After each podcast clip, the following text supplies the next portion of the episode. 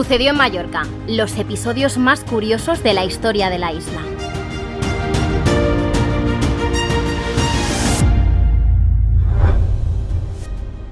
Hola y bienvenidos a una nueva entrega del podcast en el que desvelamos algunos de los episodios más curiosos de la historia de Mallorca. Hoy hablaremos de los príncipes vikingos que vinieron a morir a la isla.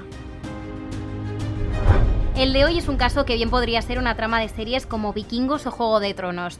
Para contarnos todos los detalles que han llegado a nuestros tiempos, nos acompaña Tony Agüera, periodista de Última Hora. Hola, Tony.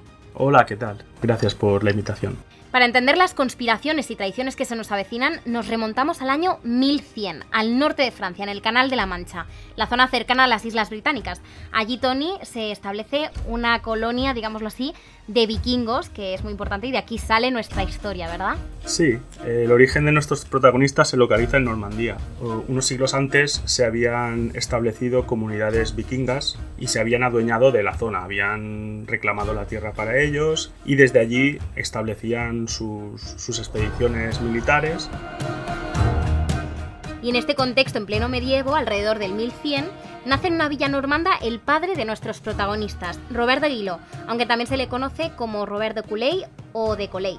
Tony, ¿qué más nos puedes contar de Robert de Guiló? Lo identifican como un típico líder normando. Era un personaje que hizo de la guerra su modo de vida y a través de la guerra pretendía conseguir riquezas o tierras y este afán era el que le, motivaba a, emprender todo tipo de aventuras. Hay que decir que en el periodo de la Reconquista, en toda la península ibérica, hay distintos momentos en que personajes de más allá de las montañas, del resto de Europa, se acercan a, la península ibérica para formar parte de los ejércitos que combaten directamente contra las tropas islámicas entre ellos Robert de Aguiló. Vino de Normandía a la península, cuéntanos más. Exacto. Es, lo primero que hace es luchar en las tierras de frontera de Aragón. Siendo bastante joven, lo nombran gobernador de la ciudad de Tudela, una ciudad que habían apresado hacía no muchos años los ejércitos cristianos de manos de las tropas almorávides. Bueno, aparte de ser buen guerrero y de destacar como un buen administrador en cierta manera, aparentemente Robert de Aguiló tenía buenas relaciones y era influyente en, distintas esferas. Este hecho será importante de cara a explicar los hechos futuros. Y precisamente esas buenas relaciones que tiene hacen que el 14 de marzo de 1129 el obispo de Barcelona, conocido como Santo Olegué, le ceda la autoridad sobre una importante porción de tierra que habían acabado de arrebatar al Islam. Nombran a Robert de Guiló príncipe de Tarragona y le encomienda la misión de pacificar la ciudad y alrededores, además de mantener la seguridad de los repobladores cristianos. El título que le conceden es el de Tarraconensis Princeps. En aquel momento Tarragona no se asemejaba demasiado a la ciudad esplendorosa que había tenido su pasado imperial siendo la Tarraco romana. En aquel momento Tarragona se salía de, de bastantes años de guerras y era un enclave pues marcado por las carencias y donde la vida no era nada fácil. Era una ciudad difícil de administrar. Exacto, y sobre todo en la que prácticamente no quedaba población. La guerra había desplazado a toda la población islámica hacia otras posiciones y esa plaza se tenía que llenar con otras gentes. Robert de Aguiló empleó bastante a fondo y a muchos acabó convenciéndolos en persona para que se establecieran allí. Este hecho le proporcionó el respeto y, la admiración por parte de, de, sus súbditos y fue importante para que el conde de Barcelona le concediera una gran cantidad de tierras en el Camp de Tarragona. Es decir, que tenemos a este príncipe vikingo, llega aquí, guerrea, se hace un nombre, le hacen príncipe de Tarragona y encima nos estás diciendo que lo hizo muy bien, de hecho estuvo 20 años en, en el cargo y tenía muy buenas relaciones, pero de repente la cosa se empieza a torcer.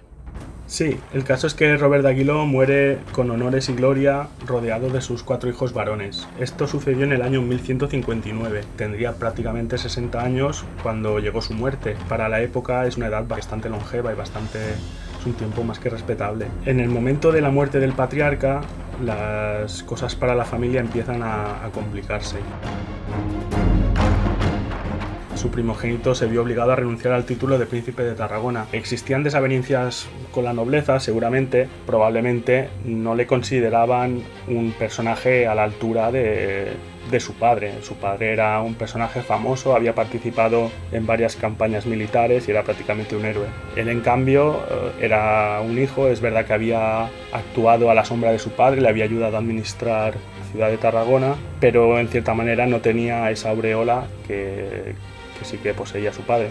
Las desavenencias con la nobleza prosiguen un tiempo, se tensionan más cuando el arzobispado de Tarragona se restaura y nombran en esta cátedra a Hug de Cervello. Este personaje es importante en esta historia porque la enemistad de este personaje con la familia marca un poco el devenir de los acontecimientos. Incluso el rey de Aragón tuvo que intervenir en persona, tuvo que desplazarse hasta Tarragona para intentar que el conflicto no pasara a mayores. Pero aparentemente uh, no las lo cosas no las cosas no se, no se resolvieron de la forma de la forma que el rey pretendía.